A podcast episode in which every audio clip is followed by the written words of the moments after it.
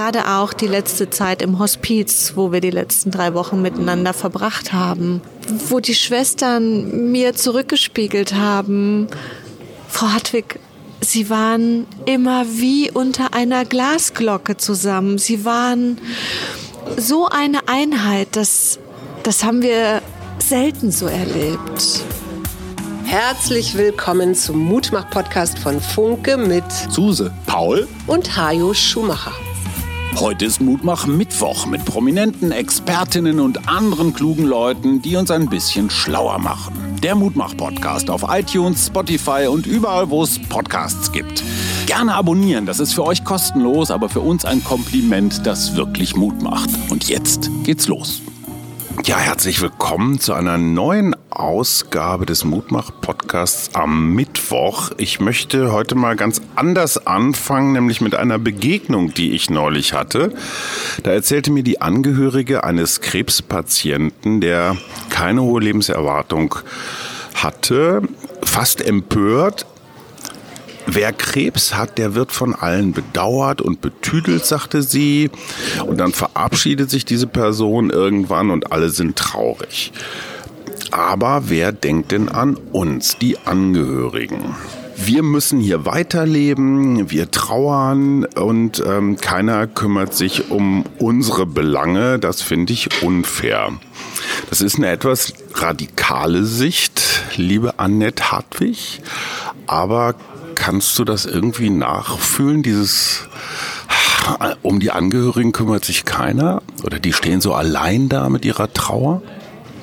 Ja, das kann ich schon ein Stück weit äh, nachvollziehen und bestätigen, dass es genau so ist, weil jeder, ob es jetzt die Familie ist, ob es das Umfeld ist, die Freunde, jeder fragt, wie geht's deinem Mann? Ja. Wie geht's Michi? Das ja. war mein Mann, mhm. der äh, leider vor zwei Jahren verstorben ist und keiner oder die, die aller, allerwenigsten fragten mich mal, wie geht's dir eigentlich? Wie geht's dir mit der Erkrankung? Wie geht's dir im Alltag? Schaffst du das? Mhm. Ich muss dazu sagen, wir hatten immer ganz eine starke Familie im Rücken, wir hatten tolle Freunde im Rücken. Aber ich sag mal, man stand da schon irgendwie alleine da. Ich habe immer gesagt, die Tür mache ich zu Hause alleine zu. Mhm. Und dann stehe ich da und muss das alleine managen. Natürlich können die mich mal abholen für eine Stunde oder rausholen. Klar. Aber die Tür mache ich ganz alleine zu und stehe, ja, da mit meinem Schicksal oder mit unserem Schicksal. Und alle fragen nur, wie geht's deinem Mann? Darüber wollen wir ein bisschen reden, über die Angehörigen, ähm, die es ja auch nicht leicht haben, die ja in so einer Mischung aus, sie sind besorgt, sie sind in Teilen Krankenpflegerinnen, ähm, Chauffeurinnen, müssen ihr eigenes Leben natürlich komplett hintanstellen. Michi hieß dein Mann und hatte ein, eine ganz besonders tückische Form des Krebses, ein Myoblastom gibt es im Kopf. Man weiß bis heute nicht so ganz genau, wie es entsteht. Es gibt auch keine Heilung und es ist sehr aggressiv und sehr schnell. Wie, wie war das bei euch? Wie, wie habt ihr das festgestellt? Also bei uns fing das im Jahr 2019 im Frühjahr an. Es war April. Michi ähm, zog sich immer weiter zurück. Ich muss dazu sagen, der war Feuerwehrmann, Feuerwehrbeamter, Berufsfeuerwehrmann. Der liebte seinen Job und ähm, er sagte, also mir ist es aufgefallen, dass er so Dinge vergessen hat. Mhm. Ähm, ich habe noch das Beispiel im Kopf. Äh, er sollte beim Kinderarzt vom Louis anrufen und sollte sich ein Rezept ausstellen lassen für ihn, weil Louis erkältet war. Und ich habe dann, bevor ich nach Hause gefahren bin aus dem Büro, habe ihn angerufen. Ich sage, hast du das Rezept besorgt? Weil ansonsten, ne, gehe ich noch mal in der Praxis vorbei. Da sagt er zu mir, ach Nettie, ich habe es total vergessen. Und dann habe ich ihn so, wirklich so angefahren, weil er Dinge einfach vergessen hat. Damit fing es an bei Was uns. er vorher nicht Nein, getan nie. hat. Michi wusste alles. Michi war derjenige, wenn ich dem irgendwie gesagt habe, du kümmerst du dich darum, dann war er natürlich derjenige, der das gemacht hat. Der musste sich keinen Zettel schreiben und der wusste das. Ja, Feuerwehrmänner, ich meine, wenn die was haben, dann Zuverlässigkeit. ne? Genau, absolut. Aber ich muss immer dazu sagen, im Job war der wirklich immer auf dem Punkt, aber er war im Privatleben die Unpünktlichkeit in Person.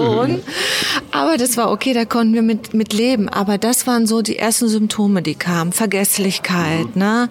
Dann Kopfschmerzen. Michi hatte nie Kopfschmerzen. Das, ich war immer diejenige, die Kopfschmerzen hatte, aber er nie. Und dann hatte er diese.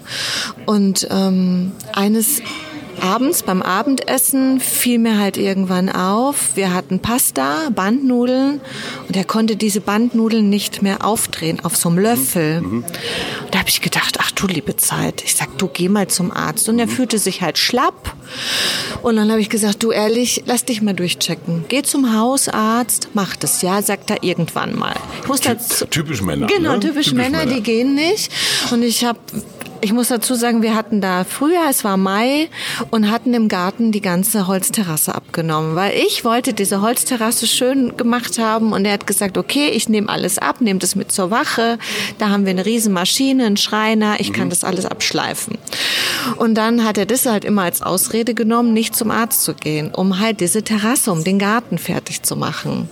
Und irgendwann hat er mich im Dienst angerufen und hat zu mir gesagt, du Nettie, ich habe einen Termin gemacht. Und zwar war das ein Psychologe, ein Psychiater, weil er vermutet hat, er hätte eine Depression.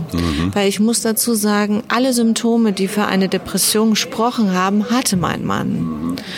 Und da habe ich gedacht, wie, du fährst zum, zum Uli? Ja, sagt er, die kannten sich, die sind früher zusammen Notarzt gefahren, deswegen war das für ihn eine Vertrauensperson, wo er genau mit seinen Symptomen hingehen konnte. Und hat gesagt, ich mache einen Termin. Und da habe ich nur gedacht, also wenn er bei dem Termin gemacht hat, dann ist wirklich allerhöchste Eisenbahn. Ja, und er hat gesagt, du, ich nehme dich erstmal raus, wenn du das möchtest. Dann bleibst du erstmal zwei Wochen zu Hause und kommst mal runter. Nee, sagt er, ich habe keine Zeit. Das geht nicht. Mm -mm. Zu dann vergingen noch mal zwei, drei Wochen, wo ich dann gesagt habe, du gehst jetzt bitte zum Hausarzt und lässt dich einmal checken.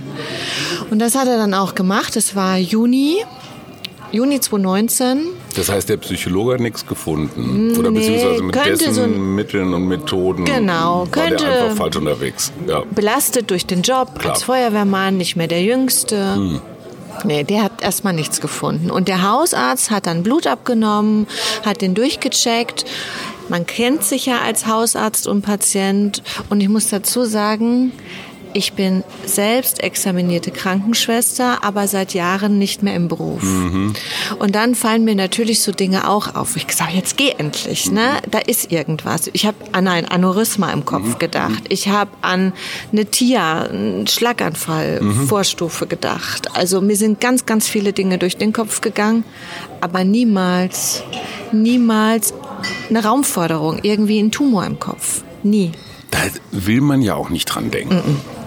Und du hast keine eindeutigen Symptome. Ne? Das sind ja so komische Anzeichen. Für mich war klar, könnte eine Depression sein.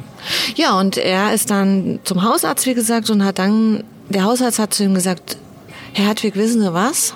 Um blöde Dinge auszuschließen, machen wir mal ein MRT vom Kopf.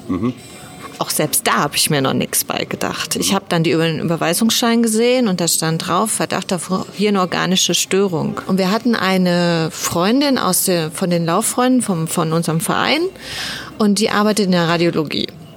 Und ich wollte aber nicht, dass das irgendwie die Runde macht mit dieser Verdachtsdiagnose. Und ich habe gesagt, weißt du was, ich mache bei uns in Unna, mache ich einen Termin in der Radiologie. Kann nur sein, dass es vielleicht ein, zwei Wochen dauert. Und dann habe ich den Termin gemacht und haben den dann am 19. Juli gehabt. Ich werde diesen Tag nie vergessen. Michi kam vom Dienst und da, und der sah ganz schlecht aus. Grau im Gesicht, schweißig. Er ist auch immer mit seinem Rennrad zum Dienst hin und vom Dienst zurückgefahren als Hobby-Triathlet. Ne? Klammer auf, Männer in den besten Jahren entwickeln merkwürdige Verhaltensweisen. Triathlon gehört dazu, kann ich aus eigener Betroffenheit sagen. Genau. Und, äh, Aber er, war, er hat immer gearbeitet. immer gearbeitet. Okay. Er hat bis zu dem Tag immer gearbeitet. Und, Und da gab es keine Klagen. Doch, Ah. das hat er mir hinterher erzählt. Und zwar hat er gesagt, du, das hat er mir dann erzählt, als wir in der Radiologie saßen, sagt er, du, ich konnte heute, die, er hatte eine Praktikantin, er war immer für die Praktikanten auch zuständig, sagt er, du Netti, ich konnte Ihren Einsatzbericht heute gar nicht unterschreiben. Da habe ich gesagt, wie, du konntest den Bericht nicht unterschreiben? Nee, irgendwie ging das nicht. Und er musste ja dann auch, die hatten einen großen Brand in der Nacht, ähm, einen Einsatzbericht schreiben und da haben die Kollegen ihn noch aufgezogen und haben dann noch gesagt, die haben ihn Jimmy genannt. Jimmy Hartwig, der Fußballspieler. er war immer der Jimmy an der Feuerwehr. Und die haben zu ihm gesagt, ey Jimmy, Alter, was ist denn los? Kannst du, findest du die Buchstaben nicht mehr auf der Tastatur?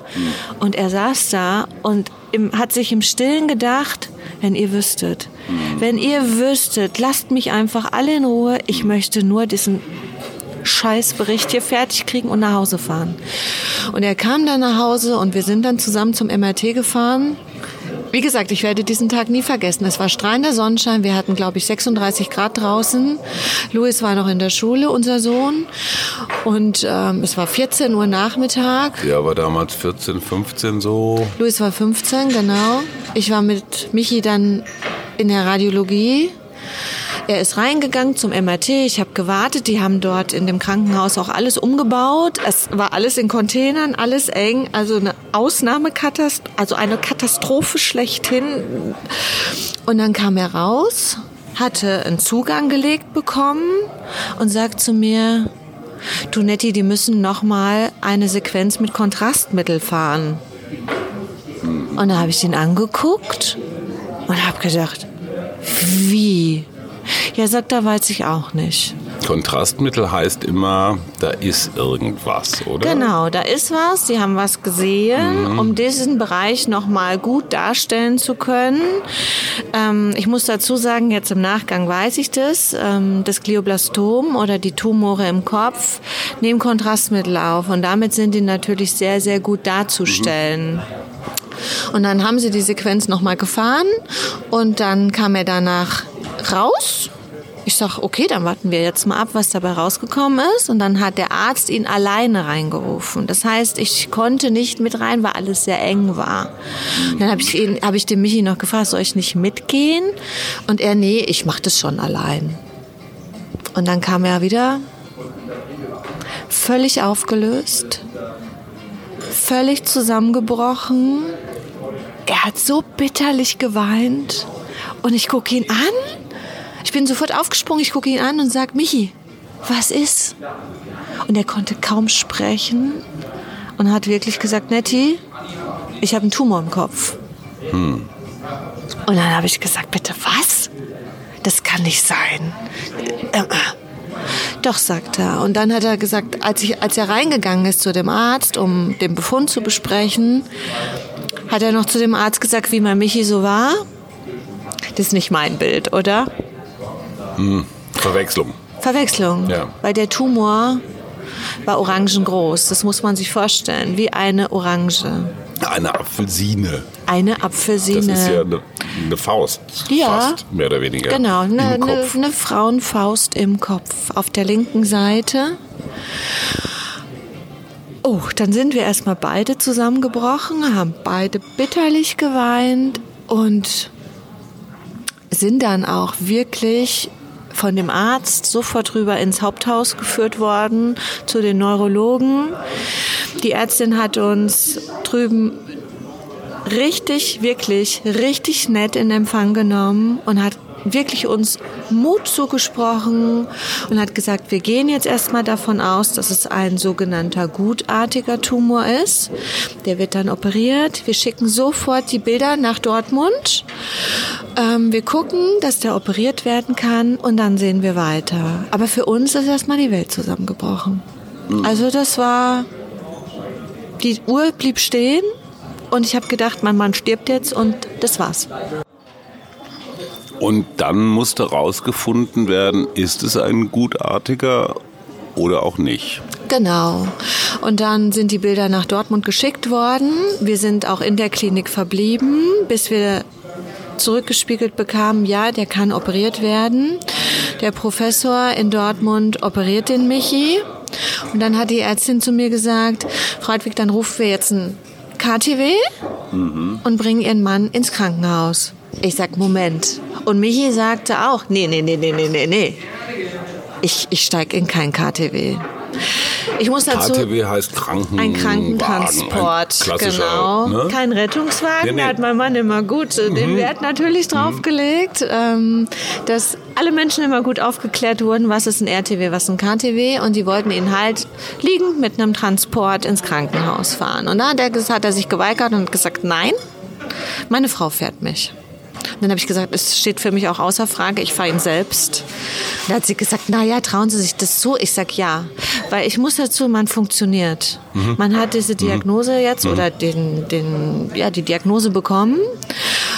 Und dann fängt man ja an, im Kopf zu rattern. Man mhm. spult ja ein, ein Prozedere ab. Okay, er muss ins Krankenhaus, er wird operiert. Okay, du musst Louis zu Hause anrufen, wir kommen später. Er soll sich eine Pizza in den Ofen schieben. Mhm. Was machst du als erstes? Mhm. Und wie man ja so ist, habe ich zu der Ärztin gesagt, okay, ich bringe meinen Mann selbst. Und ähm, können wir noch zu Hause vorbeifahren, ein paar Sachen zusammenpacken? Mhm. Wo sie gesagt hat, Frau Hartwig, bei aller Liebe, nein. Sie fahren auf direkten Weg ins Krankenhaus und die erwarten Sie da, die Kollegen. Okay? Ich mich hier eingeladen. Wir sind nach Dortmund in die Klinik und im Auto habe ich noch zu ihm gesagt, boah, wenn das genauso abläuft wie sonst immer, wir kommen da rein, nehmen Sie erstmal Platz in der Notaufnahme, wir kümmern uns um Sie. Stunden später. So, mhm. habe ich gesagt, dann springe ich den über den Tisch. Mhm. Ich sag, dann lernen die mich kennen. Also ich hatte Sorge, ich hatte Wut, ich war traurig, ich, ich, also die Gefühle, die da aufkommen, die kann man gar nicht beschreiben. Naja, Fakt ist, wir sind im Krankenhaus angekommen und es war wirklich gut organisiert. Wir konnten sofort hoch auf die Station. Ich habe unseren Namen gesagt. Ja, gehen Sie bitte hoch. Die Ärzte erwarten Sie. Das Zimmer war vorbereitet und der Arzt war da, hat uns sofort das MRT-Bild gezeigt und hat gesagt, Hertwig, wir operieren Sie.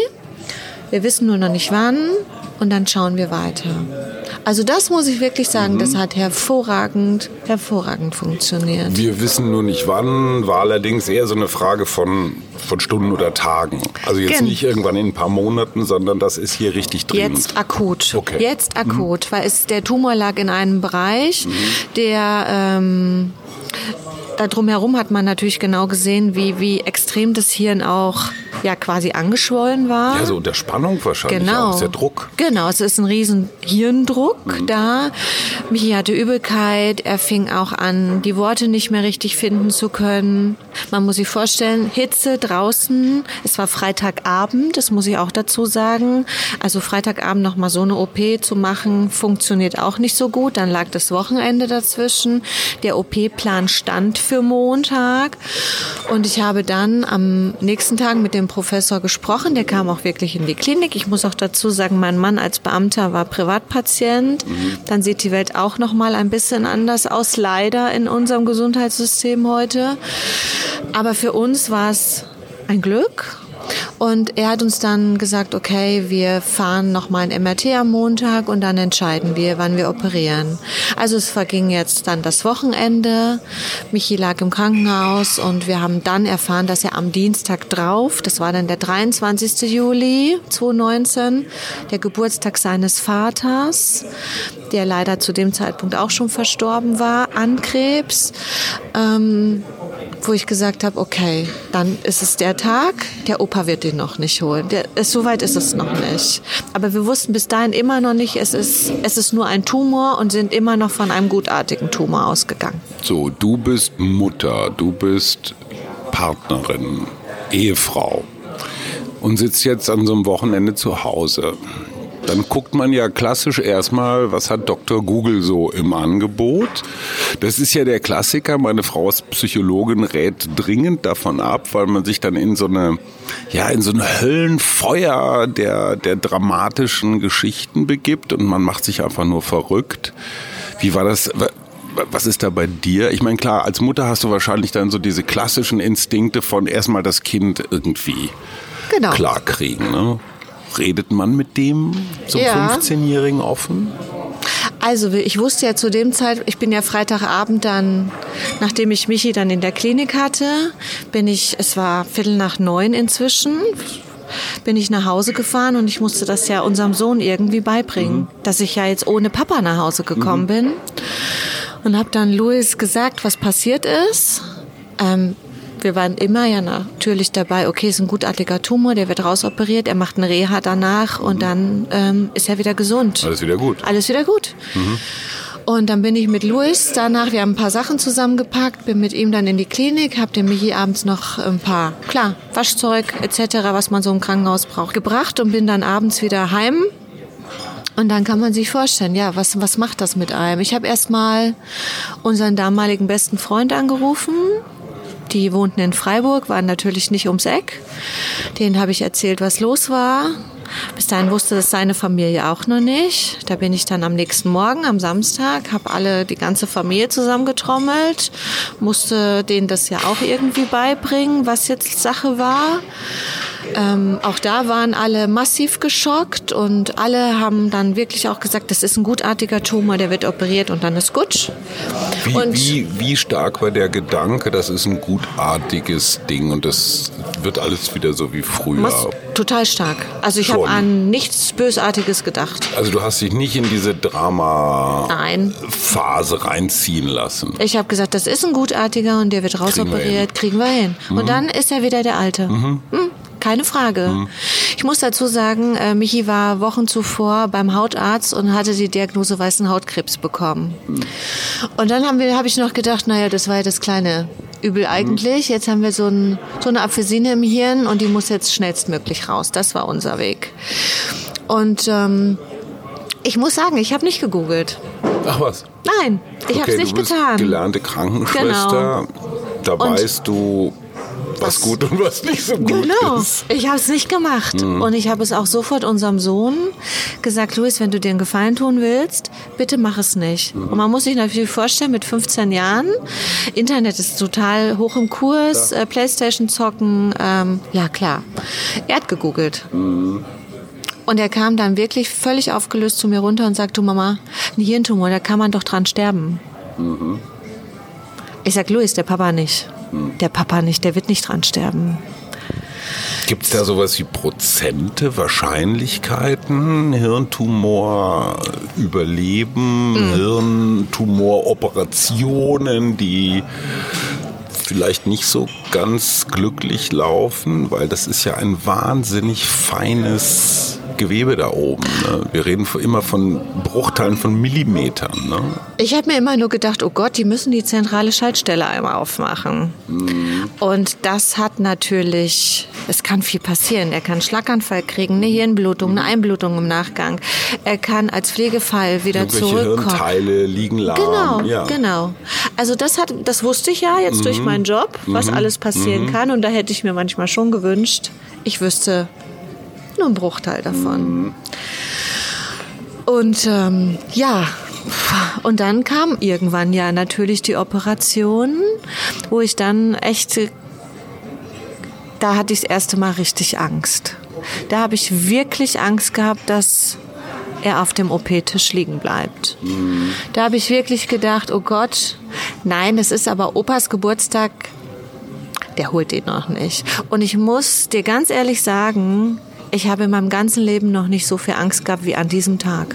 Warst du da im Nein. Krankenhaus? Hm. Nein, ich war nicht da. Der Professor hat mir versprochen, mich anzurufen, sobald die OP gelaufen ist. Und man kann sich vorstellen, wie man dann zu Hause das Wochenende verbringt. Ich war natürlich dann bi- bis zur OP jeden Tag auch bei Michi im Krankenhaus. Der Louis ist mitgegangen, seine Mutter ist mitgegangen, ähm, die Familie hat ihn besucht. Und der Tag, ich habe Louis zur Schule morgens fertig gemacht. Und ich bin rumgerannt wie ein Duracell-Häschen. Ich habe geputzt. Mhm. Ich habe das ganze Haus auf links gedreht mhm. und habe immer wieder auf die Uhr geschaut. Oh, drei Stunden rum, vier Stunden rum. Der Professor hat mir gesagt, es könnte so vier bis sechs Stunden dauern, aber danach melde ich mich. Und das hat er auch getan. Als dann der Anruf kam, Frau Hartwig, es ist alles gut gegangen, Ihr Mann liegt auf der Intensivstation, Sie dürfen ihn besuchen. Boah, Mhm. Es kann sich keiner vorstellen, was da für ein Stein mhm. mir vom Herzen gefallen ist. Und dann bin ich nachmittags in die Klinik. Der Louis ist nicht mitgefahren, weil ich nicht wusste, was erwartet uns. Wie sieht er aus? Wie ist er drauf? Wie ist er zurecht? Kann er sprechen? Kann er sich bewegen? Ich habe gesagt, ich fahre alleine. Und das war für Louis auch völlig in Ordnung. Und bin dann auf der Intensivstation gesessen. Das werde ich auch nie vergessen. Wie der Professor dann nach der OP kam und sagte, Hertwig, sagen Sie doch mal, Fischers Fritze fischt frische Fische. Nicht wahr, oder? Und er konnte es wieder fließend sagen, weil er konnte vor der OP kaum noch sprechen. Und das war für ihn das größte oder das schlimmste Hindernis, nicht mehr kommunizieren zu können. Und auf einmal. Und ihm sind so die Tränen gelaufen, mhm. als er wieder sagen konnte, Fischers Fritze fischt frische Fische und bewegen Sie mal die Füße und alles ging. Und da habe ich gesagt, Michi, alles wird wieder gut. Halleluja. Das Ding ist raus mhm. und alles wird wieder gut. Ja. Und da war erstmal eine große Erleichterung da. Dann hat er gesagt, Fradwig, er wird morgen verlegt auf die normale Station und dann machen wir nochmal ein MRT, um zu gucken, ob wir alle den kompletten Tumor entfernen konnten und dann sprechen wir. Es geht natürlich nochmal das Material in die Pathologie, um zu mhm. gucken, was ist es? Jetzt im Nachgang kann ich sagen, die können im OP-Feld schon feststellen, ist es ein bösartiger oder ist es ein gutartiger Tumor. Das sieht man. Das sieht man. Mhm. An dieser Struktur, wie mhm. ist der Tumor, wie ist das Tumorgewebe mhm. gefächert. Mhm. Und dann kam ich nach der Verlegung in das Krankenzimmer. Das Bett war, stand nicht da. Huch. Da bin ich erstmal zusammengebrochen, habe mich auf dem Fußboden auf die, in seinem Zimmer gesetzt und habe bitterlich geweint. Und dann kam die Schwester. Ich sag, wo ist mein Mann? Sagt sie, Frau Hartwig, er ist nur zum MRT. Ich sag, ich habe ich hab echt gedacht, das Schlimmste wäre passiert. Und da hat sie gesagt, nein, es ist alles okay. Er ist nur zum MRT, er kommt gleich hoch. Wenn Sie möchten, können Sie hier warten oder bei uns vorne. Ist dann habe ich im Zimmer gewartet und dann haben sie meinen Mann reingefahren. Dann kam auch der Professor kurz danach dazu und äh, er schaute erst kurz so durch die Tür und sagt, ich komme gleich, wir sprechen. Dann denke ich, aber MRT ist gut gelaufen. Und dann habe ich gedacht, okay, wenn es gut gelaufen ist, was will er denn noch reden? Aber gut. Er kam dann, sagt dann, nimmt sich einen Stuhl. Ich denke, okay, was kommt denn jetzt? Ja, sagt der Fradwig, den ähm, Tumor haben wir zu 99,8 Prozent restlos entfernen können. Aber es handelt sich um einen sogenannten Schmetterlingstumor. Ich weiß es noch wie, als ob es gestern gewesen wäre. Ich habe ihn angeschaut und habe gesagt, und wie lange geht's noch gut? Und dann guckt der Michi mich an und sagt zu mir, du Netti, was bedeutet das denn, ein Schmetterlingstumor? Ich sage, es ist ein bösartiger Tumor. Klingt, klingt so süß, Schmetterlingstumor. Süß, ne? Ja. das heißt aber unter Menschen, die was davon verstehen. Schmetterling steht für böse. Das genau für einen mhm. bösartigen, mhm. weil das Tumorgewebe, wenn man sich einen Schmetterlingsflügel mhm. vorstellt, das ist genauso oder ähnlich aufgebaut. Und dann sagt der Professor zu uns, ja, es ist ein sogenanntes Glioblastom. Mhm. Wir wissen aber noch nicht, es gibt verschiedene Stadien, wie schlimm, aber es wird sich dann, hat er uns aufgeklärt, danach eine Bestrahlung, eine Chemotherapie anschließen. Und wir saßen erstmal beide da und dachten, okay, auch den Weg gehen wir. Und der Michi ist, das ist das, was er gesagt hat, sagt der Netti, das ist für mich ein Wettkampf. Sportler. Sportler. Ich gegen Tumor. Ja. Der Weg. Ist mein Ziel. Ich glaube, das ist für Männer sogar ganz hilfreich, so ein Bild. Weil Das- irgendwie kriegt man Genau. das Unkonkrete in eine Form. Ja, ja. Und da hat er gesagt, nein, den Kampf nehme ich auf. Ich weiß nicht, ob ich den gewinne, aber den Kampf nehme ich auf. Wie alt war er damals? Michi war damals ähm, 54. Mhm. Louis 15. Und äh, ja. Und du wusstest, als du Glioblastom hörtest, die Restlaufzeit ist. Genau wusste ich es beschränkt. nicht, aber ich wusste, dass es ein schnell wachsender, ein sehr aggressiver Tumor ist. Und der Professor hat zu uns gesagt, wenn ich Ihnen eins mitgeben kann, hören Sie nicht auf zu planen. Verlieren Sie Ihren Mut nicht. Ähm, planen Sie weiter.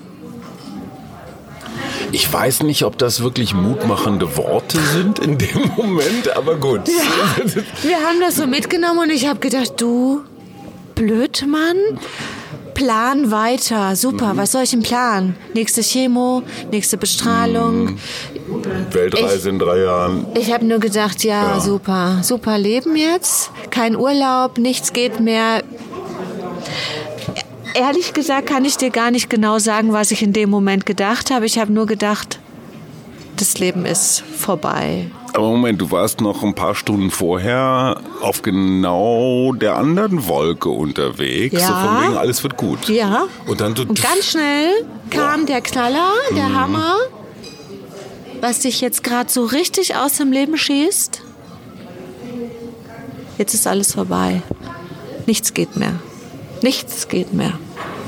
was ja so dann auch nicht stimmt, aber wusstest du, dass das an dir hängen bleibt am Ende? Dass von dir erwartet wird, von wem auch immer, vielleicht von dir selber, von der Gesellschaft. War ja sonst keiner da. Eben, eben. Ich war ja quasi so diejenige, die schon immer in unserer Familie alles gemanagt hat, das ganze Familienleben Urlaub geplant, Termine organisiert, ähm, die Bankgeschäfte erledigt, Versicherung. Gesundheitsthemen. So, Ne? das habe ich schon alles gemacht. Deswegen war mir klar, okay, du äh, hast erstmal alles im Griff, alles läuft weiter. Aber jetzt ist erstmal Fokus auf Michi. Was gibt es für Möglichkeiten? Und der Professor in Dortmund bin ich ihm heute sehr dankbar, obwohl viele Dinge nicht so gut gelaufen sind. Der hat uns sofort zum Professor Glas in die Universitätsklinik nach Essen überwiesen. Der hat zu uns gesagt, Frau Hartwig, da gibt es jemanden, der weiß es. Der weiß, das ist ein Hirntumorspezialist. Bei dem mache ich Ihnen sofort einen Termin. Okay, sag ich, dann sind wir da schon mal in den besten Händen. Wir fahren da mal hin und hören uns das an. Michi wurde dann Mitte Juli oder Ende Juli aus äh, der Klinik in Dortmund nach fünf Tagen entlassen. Ähm, ich hatte die, ihn dann zu Hause mit den Ängsten. Kriegt er einen Krampfanfall? Gibt es Nachblutung? Wie geht es weiter? Okay, erstmal nach Hause. Was müssen wir machen? Patientenverfügung, Vorsorgevollmacht, Arbeitgeber. Testament, dem, dem, dem Arbeitgeber Bescheid geben, meinem Arbeitgeber irgendwie, dass ich gerade erstmal ausfalle, dass ich nicht komme.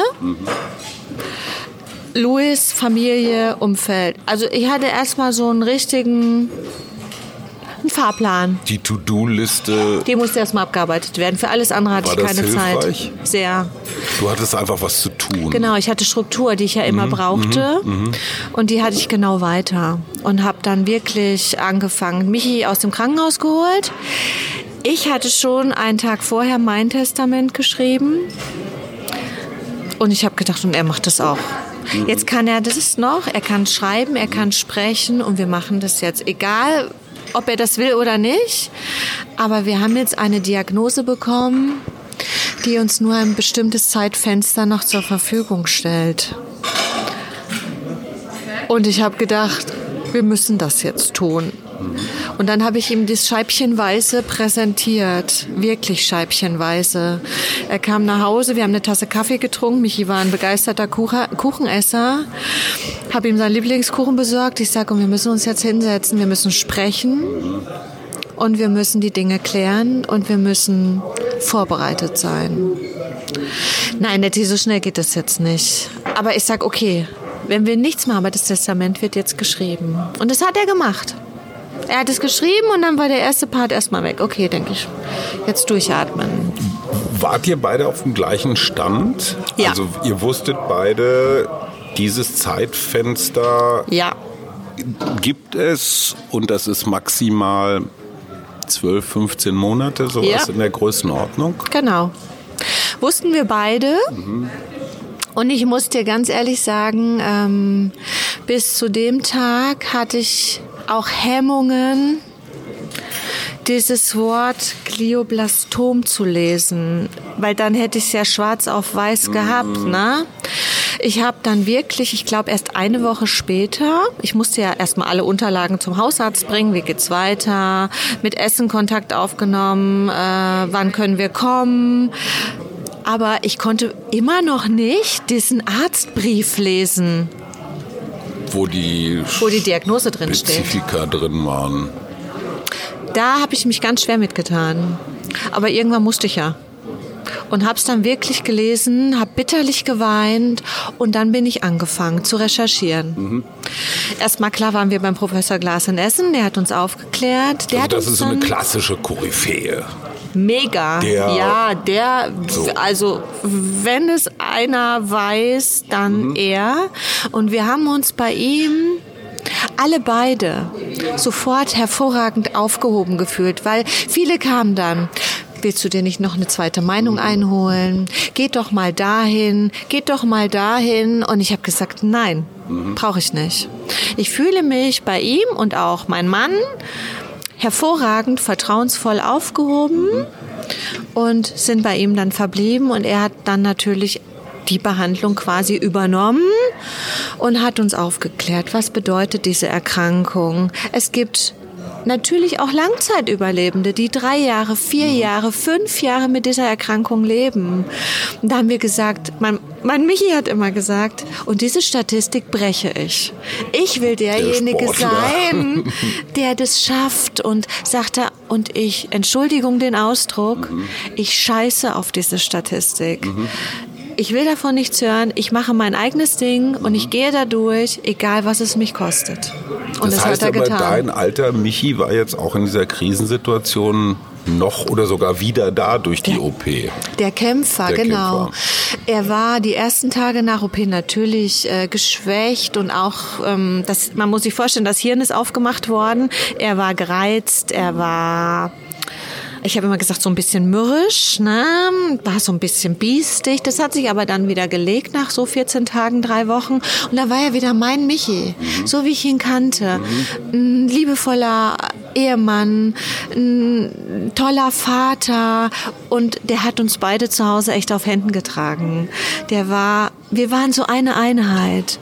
Und da, Also es ist ja nicht ganz ungewöhnlich, dass Familien nach einigen Jahren dann mal so, ich sag's mal vorsichtig, Verschleißerscheinungen zeigen. Genau. Ob es in der Paarbeziehung ist, ob es als Eltern ist. Also, so wie du das schilderst, war es eine tolle, heile, funktionierende Familie. Natürlich hatten wir Höhen und Tiefen. Ähm, ja. Die gehören dazu. Aber auch richtige Tiefen. Aber das hat uns nochmal, ich sag dir ehrlich, das hat uns richtig nochmal zusammengeschweißt. Mhm. Dass äh, viele Partner verlassen ihren Mann oder ihre Frau in so einer schweren Mhm. Erkrankung. Das stand überhaupt nicht zur Debatte. Mhm. Natürlich gehen wir da gemeinsam durch, natürlich gehen wir da als Familie durch. Mhm. Und genauso haben wir das auch gemacht. Immer, immer. Egal, ob es ihm schlecht ging, egal, ob es ihm gut ging, wir sind da gemeinsam durchgegangen. Hattest du irgendwann das Gefühl so, oh, alles, alles bleibt an mir hängen? Klar, klar. Vor allen Dingen, er hatte ja nicht nur eine OP. Ein Jahr später, Corona kam dann, ein Jahr später. Ähm, dann kam die zweite OP, weil wir ein Rezidiv hatten. Der Professor Glas in Essen hat uns dann erzählt, äh, liebe Familie, da ist nicht nur ein Tumor, Sie haben auch noch einen zweiten Tumor vorne im Stirnhirn sitzen, was wir in Dortmund nicht wussten. Ähm, dann ist natürlich der zweite Tumor das Jahr drauf operiert worden.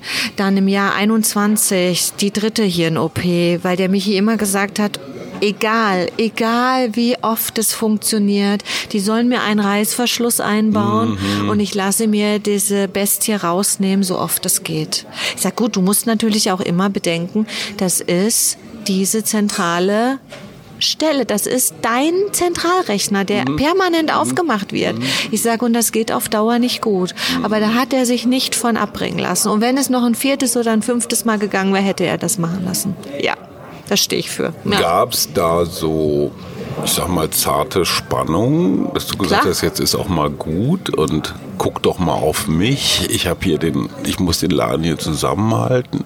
Nee. Wird man egoistisch? Also ich, ich wie gesagt, ich habe keine Ahnung, deswegen stelle ich so doofe Fragen. Nein, habe ich nicht. Ich, da war ich nie egoistisch. Für mich war immer der Fokus auf den Louis mhm. und auf Michi. Alles andere habe ich total ausgeblendet. Natürlich hat das Umfeld auch zu mir gesagt, guck doch mal auf dich, mhm. nimm dich mal raus. Ich muss ja sagen, mit jeder OP wurde es ja auch schlimmer. Der Gesundheitszustand verschlechterte sich ja immer wieder. Nach der ersten OP war er der Alte. Wir konnten wieder Fahrrad fahren, er konnte joggen gehen, er konnte sich mit Kollegen verabreden, er konnte äh, wir konnten alles machen. Dann kam Corona, was uns natürlich einen richtigen Schuss vom Bug gegeben hat, aber auch während dieser Zeit konnte ich ihn jeden Tag im Krankenhaus besuchen.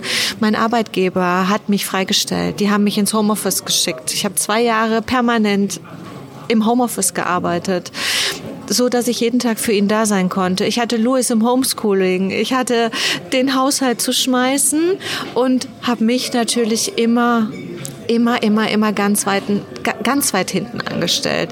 Wann hast, das, wann hast, du das, zum ersten Mal gemerkt, dass du dich vernachlässigt hast? Gab es so kleine Anzeichen, die größer wurden?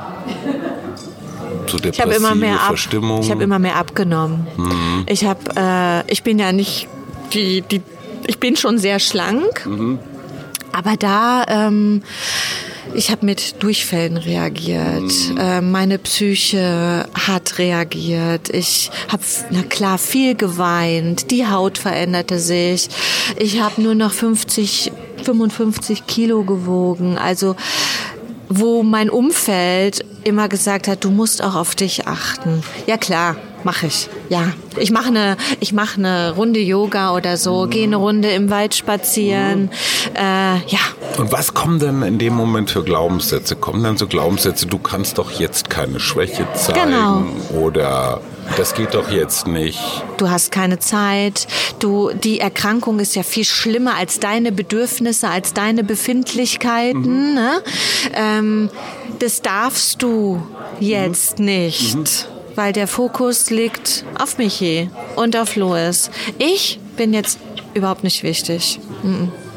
Und das ist total verkehrt. Das kann ja auch nicht im Sinne des Patienten Überhaupt oder der nicht. Patientin sein, mm weil wenn du so auf Verschleiß unterwegs bist, mm dann funktioniert ja alles andere auch mm nicht mehr so richtig gut. Ich habe nicht, nicht mehr geschlafen, ich konnte nicht mehr richtig essen. Ähm, das war schon eine extreme Zeit, ja. Hat Michi irgendwann was gesagt? So von wegen, Sag mal, du siehst aber auch ganz schön mager aus. Das schon? Das hat er schon gesagt. Du, du nimmst immer mehr ab, oder? Ich sage, ja, Michi, aber du kennst es doch, sag ich. Ne? Wenn mir was auf die Psyche oder auf, mm. aufs Gemüt schlägt, dann ist das für mich. Du, du weißt doch, wie es ist. Mhm. Und es ist ja jetzt nur mal harter Tobak, den wir da wegzustecken haben. Und da gehen wir gemeinsam durch, egal was. Und ich sag, du bist jetzt wichtig, dass es dir einigermaßen gut geht und alles andere ist nicht wesentlich. Ist das eine Frauenhaltung? Ich glaube schon. Schon auch. Ich glaube ne? schon, ja.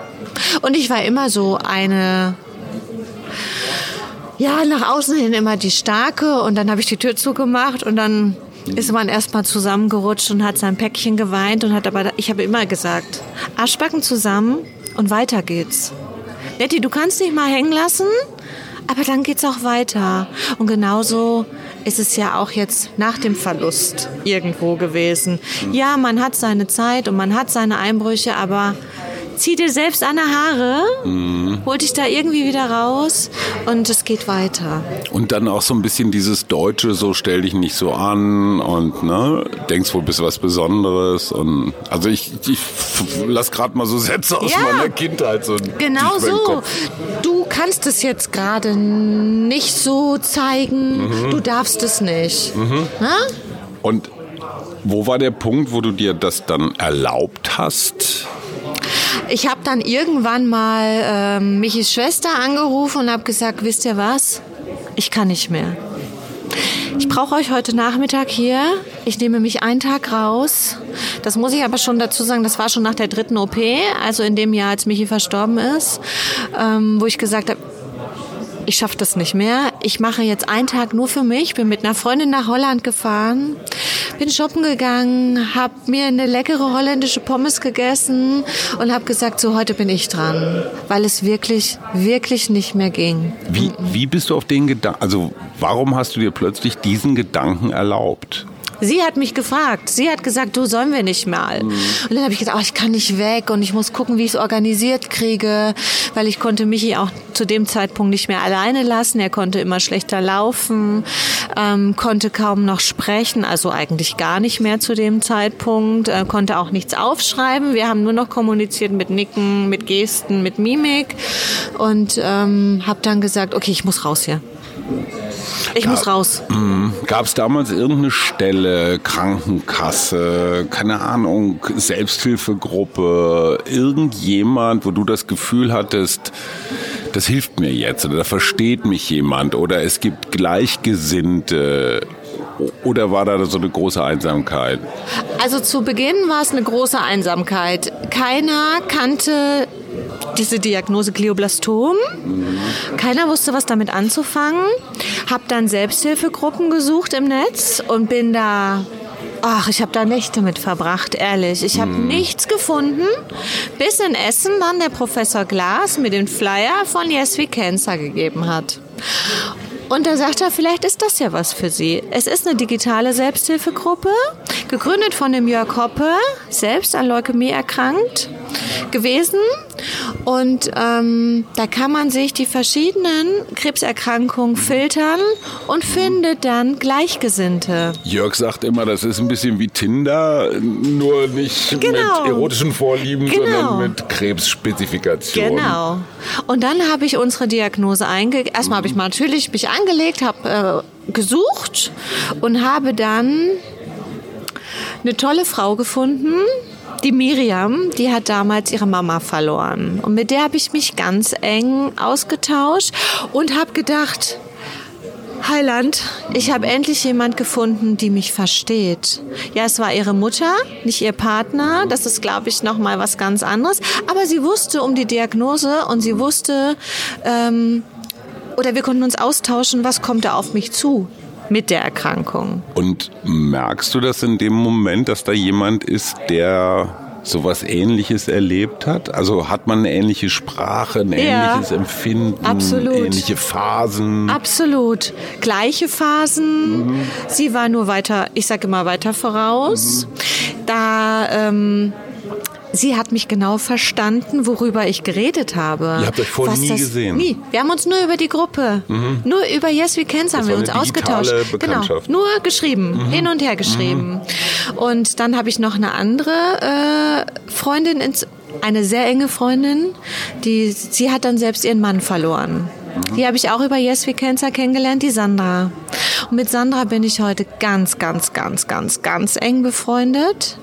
Und ähm, sie hat ein Jahr vor mir ihren Mann verloren. Das heißt, sie hat dich so ein bisschen vorbereitet Ja. auf das, was Ja. kommt? Ja, genau so. Sie, ähm, Das hätte sie ja nicht gemusst. Ne? Das Nein. war eine freiwillige Leistung. wir haben da ganz offen auch drüber sprechen können. Wir haben erst immer geschrieben und irgendwann haben wir gesagt, sollen wir uns nicht mal irgendwie Telefonnummern austauschen und mal persönlich sprechen? Das ist besser. Das haben wir dann auch getan. Und irgendwann haben wir uns persönlich getroffen, weil sie wohnt in, in, in Wermelskirchen, nicht weit von mir. Alles Nordrhein-Westfalen. Alles NRW, genau. Und dann haben wir uns das erste Mal kennengelernt. Und wir sind uns in die Arme gefallen und haben bitterlich beide geweint, weil uns einfach das Schicksal verbunden hat. Und wir haben bis heute so eine innige Beziehung. Und sie hat mir dann immer wir haben uns ausgetauscht über Therapien. Was gibt mhm. es? Was nimmst du für, oder was, was macht ihr gerade für eine Chemo durch? Mhm. Ne? Ähm, kann man noch mal Tumormaterial einschicken? Kann man das noch mal untersuchen lassen? Ich habe das gelesen oder ich habe das aus Essen mitgebracht. Probier das doch mal. Mhm. Ähm, oder der Professor Glas hat uns zu so einer ähm, Ärztin, die so ein bisschen homöopathisches mhm. gemacht hat, noch mal äh, über, äh, äh, geschickt. Michi war nie offen für Homöopathie. Aber in dem Moment habe ich gedacht, mein Gott, für den eröffnen sich auch gerade die Horizonte, ja. weil er sich wirklich an jedem Strohhalm festgehalten hat. Und er hat gesagt, ich mache alles, um ein bisschen mehr Lebenszeit zu bekommen. Alles. Das Verhältnis zwischen dir und Sandra, Sandra? ist ja eigentlich ein naja, du willst ja Sandras Zeit. Also es ist ja, klar, du sagst, es ist eine Freundschaft, aber in Wirklichkeit ähm, muss dieser andere Mensch ja bereit sein, Zeit haben, Aufmerksamkeit haben. Ist das so? Ich könnte mir das zumindest mal so vulgärpsychologisch vorstellen, dass es auch hilft, wenn da jemand fragt. Also, dass ich nicht das Gefühl habe, ich werde hier irgendwie gemolken mit meinen Kenntnissen, sondern ich kann mich auch austauschen. Genau also das war Es ist Geben und Nehmen, aber äh, im, im, vierfachen Sinne. Also jeder gibt und jeder nimmt. Genau so war es auch. Wir haben uns gegenseitig unterstützt, wir haben uns gegenseitig ähm, Unterstützung gegeben, mhm. ähm, weil wir beide wussten, in welcher Situation wir stecken. Ich muss dazu sagen, ihr Mann ist dann ganz plötzlich im Krankenhaus verstorben. Ähm, Lebte der noch, während ihr Kontakt hattet? Ja, so, unsere beiden okay. Männer lebten noch zu mhm. dem Zeitpunkt. Und ähm, aber als ich sie persönlich dann getroffen habe, war Marc, das war ihr Mann, leider schon verstorben.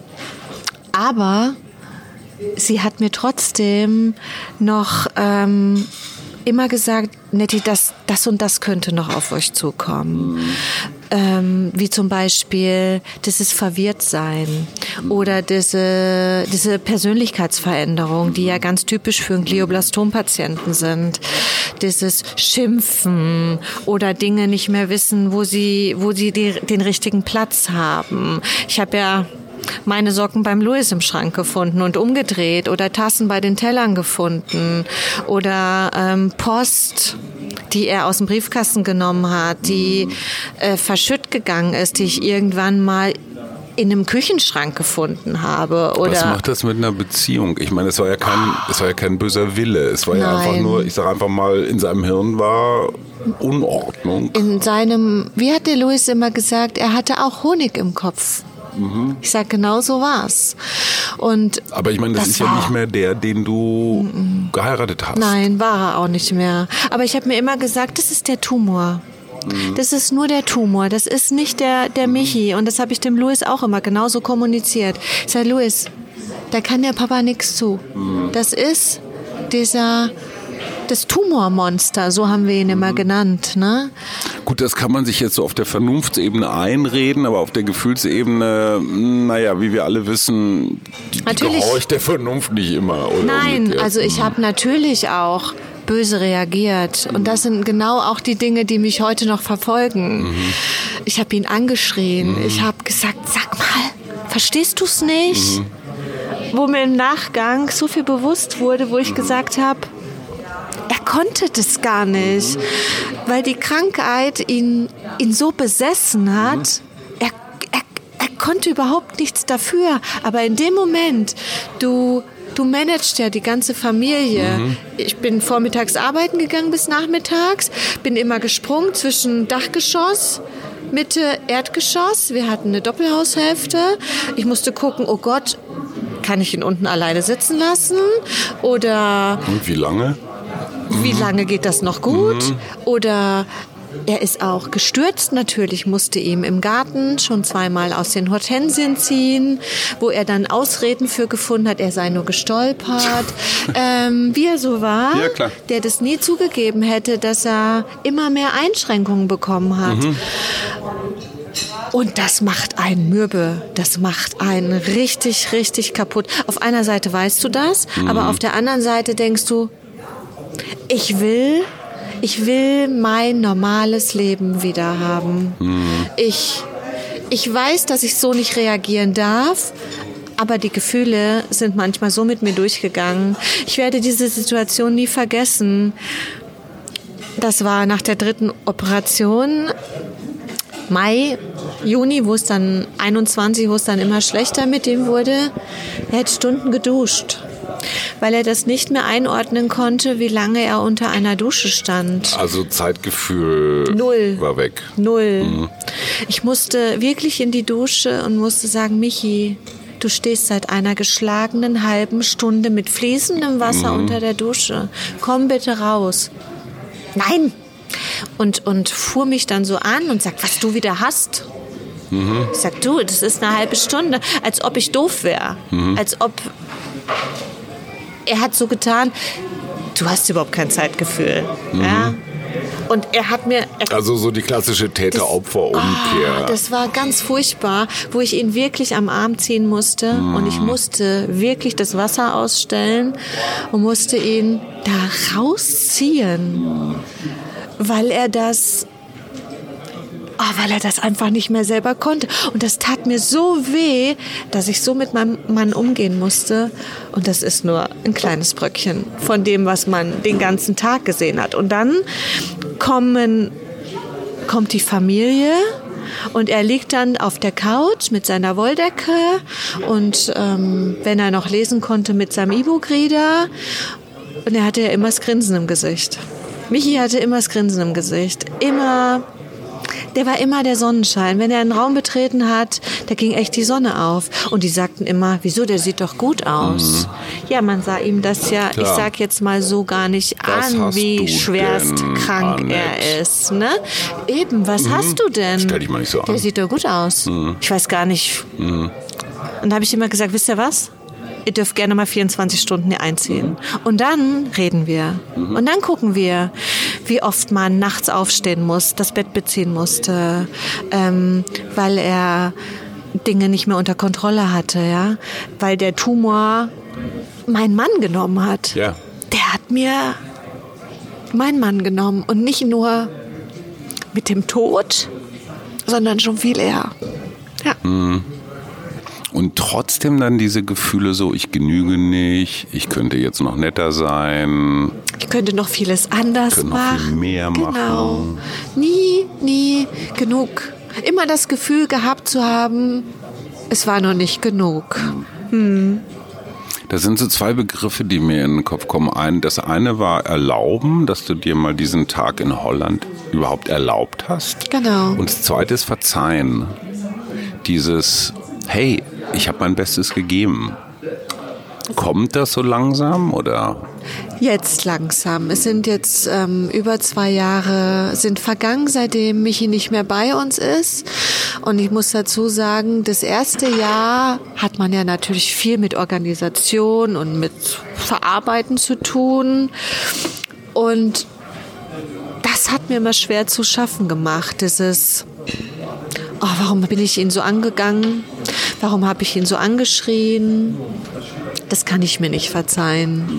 Aber inzwischen muss ich sagen, ja, es kommt langsam weil ich mich natürlich im Austausch befinde mit Gleichgesinnten, die sagen, und du hast alles getan und du hast das so gut gemacht.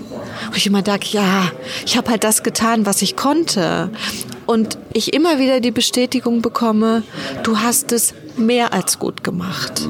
Gerade auch die letzte Zeit im Hospiz, wo wir die letzten drei Wochen miteinander verbracht haben. Die, wo die Schwestern mir zurückgespiegelt haben, Frau Hartwig, Sie waren immer wie unter einer Glasglocke zusammen. Sie waren so eine Einheit, das, das haben wir selten so erlebt. Kommt das durch? Ist das durchgekommen? Hast du das annehmen können? So langsam kommt es. So langsam komme ich dahin, dass ich sage, ey Nettie, ich habe alles gemacht, was ich zu dem Zeitpunkt leisten konnte. Und gerade auch so meine beste Freundin, die sagte, du hast Du hast alles gemacht. Du warst immer da. Du warst Tag und Nacht da. Durch das Homeoffice konnte ich jeden Tag mit dem frühstücken. Ich konnte permanent in seiner Nähe sein. Das hätte ich, glaube ich, mit Corona so nicht gehabt. Nein. Was, was würde Michi heute über diese Zeit sagen? Michi, Michi würde sagen, Netti, du hast alles richtig gemacht. Du hast wirklich, du warst immer für mich da. Du warst immer für die Familie da. Du warst immer für alle da. Aber nicht für dich. Hm. Also Michi würde dich ermutigen, dass Netti sich mehr um Netti kümmert. Ja. Ja. Hat dir irgendjemand Vorwürfe gemacht in der Zeit? Außer, die, äh, außer du dir? Nein, mein Umfeld gar nicht. Ähm, m -m, nein, das hatte ich Also nicht. das Nur ich passiert- selber. Das passierte dann wirklich in dir nur, selbst. nur ich selbst, ja, ja. Ich hatte, ich hatte damit zu kämpfen. Und heute immer noch, gerade die Situation mit der Dusche oder wo ich ihn so angeflaumt habe. Das ist so Alltagsscheiß, ne? Das Ja. ist so Kleinkram. Ich habe das mit meinem Vater, der ist gestorben, als ich, ich war so alt wie Louis, da ist mein Vater gestorben. Und es ist irre, wie diese total banalen Alltagsszenen, wie mächtig die sind. Ne? Ja. Bei dir war es die Dusche, bei mir ging es um Fahrrad. Scheißegal. Ja. Völlig wurscht. Genau. Wo ich auch fest überzeugt bin, dass mein Vater sich daran gar nicht mehr erinnern würde. Genauso wenig wie Michi sich wahrscheinlich an die Dusche erinnert. Würde er auch Das nicht. Sind, die Dämonen sind bei uns in ja, der Birne. Genau. Oder ich musste ihm den Autoschlüssel wegnehmen, weil Damit er nicht nochmal... er, er saß auch, hat auch Stunden auf der Toilette verbracht, weil Mhm. er ja dieses Zeitgefühl gar nicht mehr hatte. Oder er hatte, ich denke heute, er hatte Angst in die Hosen zu machen. Ja. Ähm, ein gestandener Mann, das Ja, muss man logisch, sich einfach natürlich. überlegen und man ist nicht mehr Herr über seine eigenen Körperflüssigkeiten. Und das sind so Sachen, die, wo ich denke, aber was hätte ich anders machen sollen? Was ich natürlich reflektiere, wo er gesagt hat, du, ich muss Wasser holen fahren. Mhm. Ich sag, nein, musst du nicht. Ich sag, du darfst kein Auto mehr fahren. Mhm. Und er hatte so fest diesen Autoschlüssel in der Hand. Ich sag, Michi, wenn dir ein Kind vors Auto läuft, das verzeihst du dir nie. Und ich musste wirklich ihm die Hand nehmen, diesen Schlüssel wirklich mit aller Kraft aus wegnehmen und ich musste diesen Autoschlüssel verstecken. Und das sind so Dinge, die mich gekränkt haben, die mich verletzt haben, die mich unheimlich traurig gemacht haben, wütend gemacht haben, dass ich so mit meinem Mann umgehen musste. Du hast ihn hintergangen. Du hast Ja. seinen eigenen Autoschlüssel vor ihm versteckt. ja. Ja, Was hast du von ihm gelernt in der Zeit? das ist eine gute Frage. Star immer stark zu sein nach außen, ja, das habe Nach ich außen, nach außen. du. Nach außen. Ja, zu mir sagen auch, äh, jetzt hat es noch eine sehr gute Freundin zu mir gesagt, sagt sie, auch du bist eine Person, Nettie, die kommt in so einen Raum, du bist offen, da geht die Sonne auf. Mhm. Ja, klar. Und der Michi war genauso. Und so ist auch der Louis. Das habe ich von ihm gelernt, diese, diese mentale Stärke, die er hatte, ja. Das ist Durchbeißen, das ist Durchhalten, das ist Weitermachen.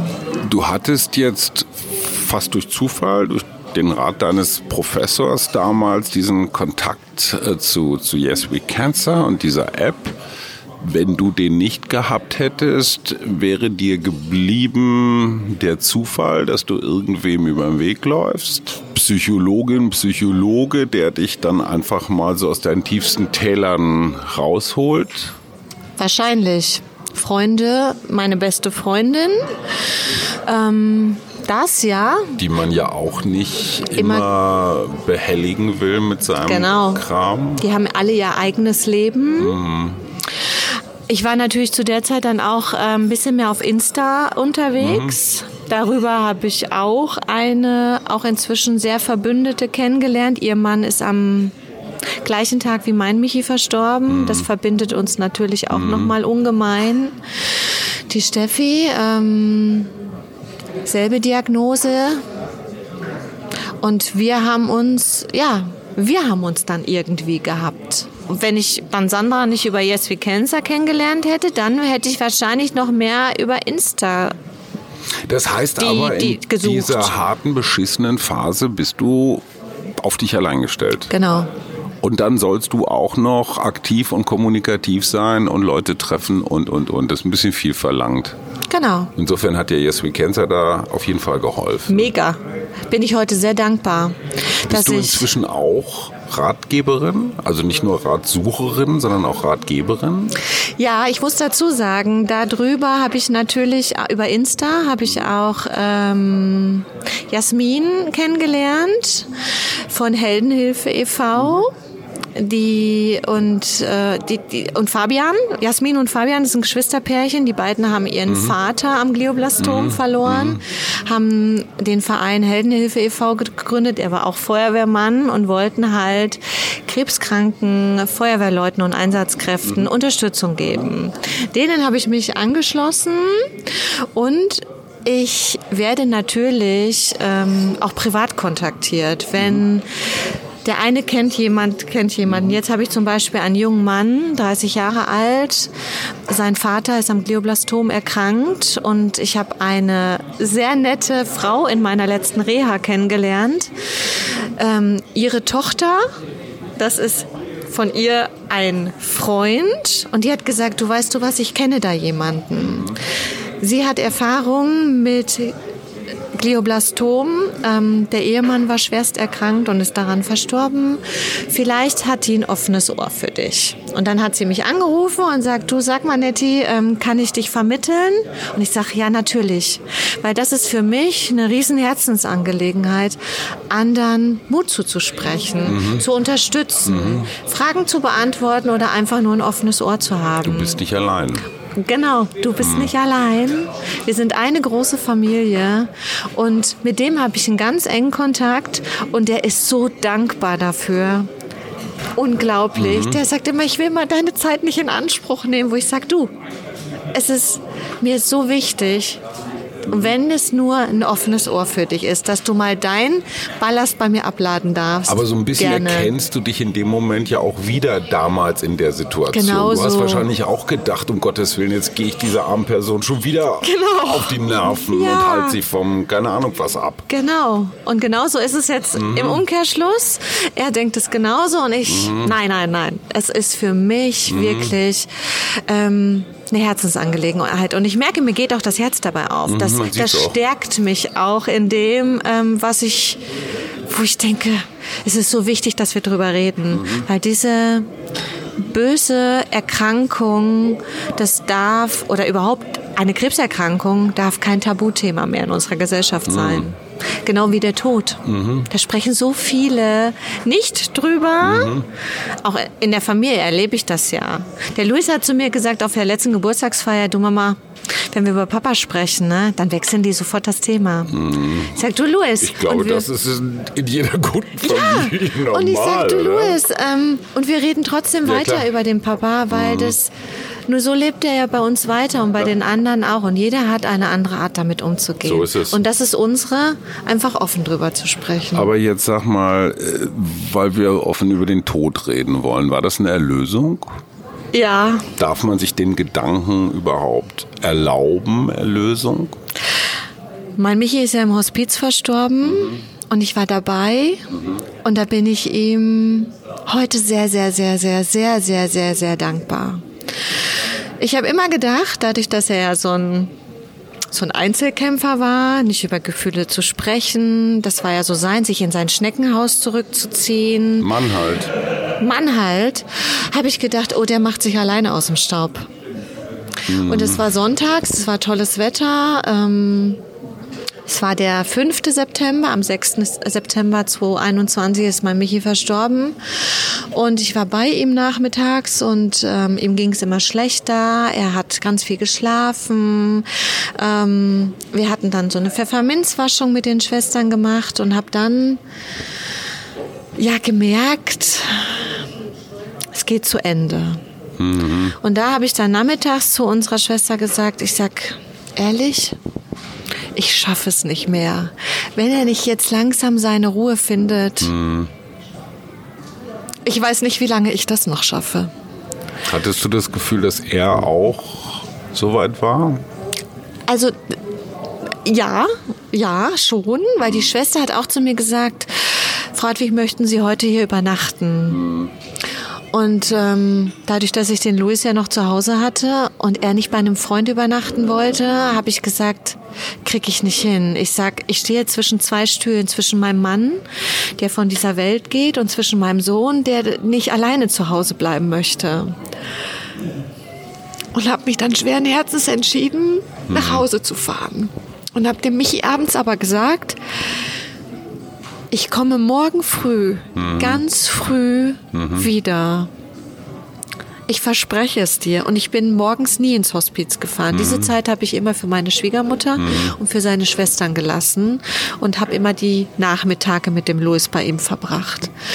Und da habe ich gesagt, warte auf mich, ich bin morgen früh da. Ich kann dir heute gar nicht sagen, Hajo, warum ich dieses Bauchgefühl hatte, an diesem Montagmorgen um 8 Uhr im Hospiz zu stehen. Aber ich glaube, es war halt dieses im Unterbewusstsein, vielleicht verlässt er uns jetzt. Vielleicht ist jetzt der Tag da. Und bin in sein Zimmer und habe, sie haben mir ein Bett dazu gestellt, habe mich zu ihm gelegt und er war ja nur noch Haut und Knochen und habe seinen Kopf auf meine Brust gezogen und habe ihn ganz festgehalten und merkte, er war so unruhig, er hat schwer geatmet und habe dann zu ihm gesagt, weißt du was, ich gehe mal eben raus und hol mir einen Tee. Hab mir einen Tee geholt, kam wieder zurück und dann lag er und hat gar keine Luft geholt. Und dann habe ich ihn so angefasst an, an seiner Hand und ich sag, Schatzi. Und dann holte er Luft und fing wieder an zu atmen. Und ich habe mich so erschrocken und habe geschellt. Dann kam die Tatjana, unsere Schwester, und die sagt zu mir, Frau Hartwig, vielleicht möchten Sie eine Runde im Innenhof gehen, vielleicht schafft er es gerade nicht so. Und Sie auch nicht. Und dann habe ich gesagt, okay, dann gehe ich kurz raus. War fünf Minuten, ich kann es gar nicht mehr sagen, wie lange es war, bin dann wieder zurück, habe mich wieder zu ihm gelegt und habe ihn ganz nah an mich rangezogen, hab, ach und habe vorher die Terrassentüren geöffnet und habe zu ihm gesagt, weißt du, Schatzi, wir hatten ein tolles Leben. Wir haben einen bezaubernden Sohn, den du mir hinterlassen hast. Und du darfst jetzt über die Regenbo Regenbogenbrücke gehen. Dein Papa, der wartet auf der anderen Seite auf dich. Und wir schaffen das. Der Louis und ich, wir machen weiter für dich. Und du darfst gehen. Und dann hat er noch, hat er noch einen festen Atemzug gemacht und ist dann ganz fest in meinem Arm eingeschlafen. Und hab dann noch in der Position mit ihm verharrt. Ich hatte uns eine, vorher eine ganz ruhige Musik angemacht, ein bisschen Klaviermusik, die hat er geliebt. Wir hatten eine im Hospiz, die hat immer am Klavier gespielt, die kam immer Mittwoch, äh, mittwochs. Hab die Musik laufen lassen und hab gedacht, ja, deine Seele kann jetzt durch diese offene Terrassentür fliegen. Und hab dann irgendwann geschellt und die Schwester kam und dann ist er, ja, wie gesagt, es war Viertel nach elf vormittags und habe vorher natürlich noch gesagt, ihr müsst den Louis aus der Schule holen lassen. Mhm. Habe das auch noch organisiert Klar. natürlich. Ich sag, äh, habe von meiner besten Freundin, der Mann wohnte in, äh, äh, arbeitete in Unna, hat den Louis ist von der Arbeit von Unna nach Böhnen zum Gymnasium gefahren, hat den Louis vom Gymnasium abgeholt. Der Louis war um halb zwölf dann im Hospiz. Ich habe ihn dann, bin raus aus dem Zimmer von Michi, habe ihn dann draußen schon am Empfang ganz fest in den Arm genommen und habe gesagt, der, der Papa ist ganz fest in meinem Arm eingeschlafen, er war nicht alleine. Und dann hat er zu mir gesagt, du Mama, dann bin ich zu spät, oder? Da habe ich gesagt, nee. Ich sag, du bist nicht zu spät. Das war nur ein Moment für mich und Papa. Ich sag, das hätte der Papa nicht übers Herz gebracht, wenn du auch noch da gewesen wärst. Und dann sind wir beide in das Zimmer zurück. Habt ihr, ähm, hab den Louis gefragt, ob er auch ein Momentchen alleine bei ihm bleiben möchte.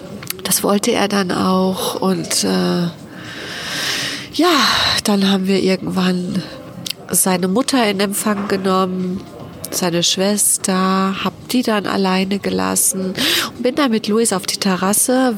Die hatten so einen kleinen Innenhof im Hospiz. Die Sonne schien ich, und da habe ich noch zum Michi gesagt, ich sagte, hast du dir einen schönen sonnigen Tag heute ausgesucht, um zu gehen, so wie du es gerne hast, mit viel Wärme. Ich sag, genau so sollte es auch sein.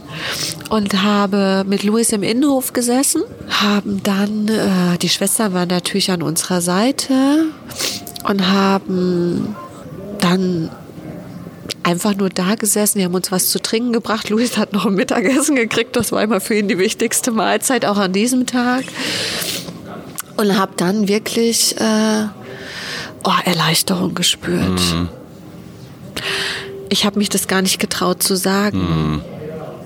Und ich habe gesagt, mir ist so ein Felsbrocken vom Herz gefallen weil er einfach nicht mehr leiden muss, weil ich mhm. vorher die Tage gemerkt habe, wie schwer er sich getan mhm. hat. So jeder Atemzug, ne? Wie schwer er sich getan hat, sich von seiner Familie zu verabschieden. Mhm. Ich hatte dann noch auf so einem Stick, die hatten so einen riesen Projektor im Hospiz, die konnten ihm dann die Bilder an die Wand projizieren, an die Decke projizieren von unseren letzten Urlauben, vom Louis, von mir das ist ihm unheimlich schwer gefallen. Also das haben auch die Schwestern gesagt. Er hat sich sehr, sehr, sehr schwer getan zu gehen. Verständlicherweise.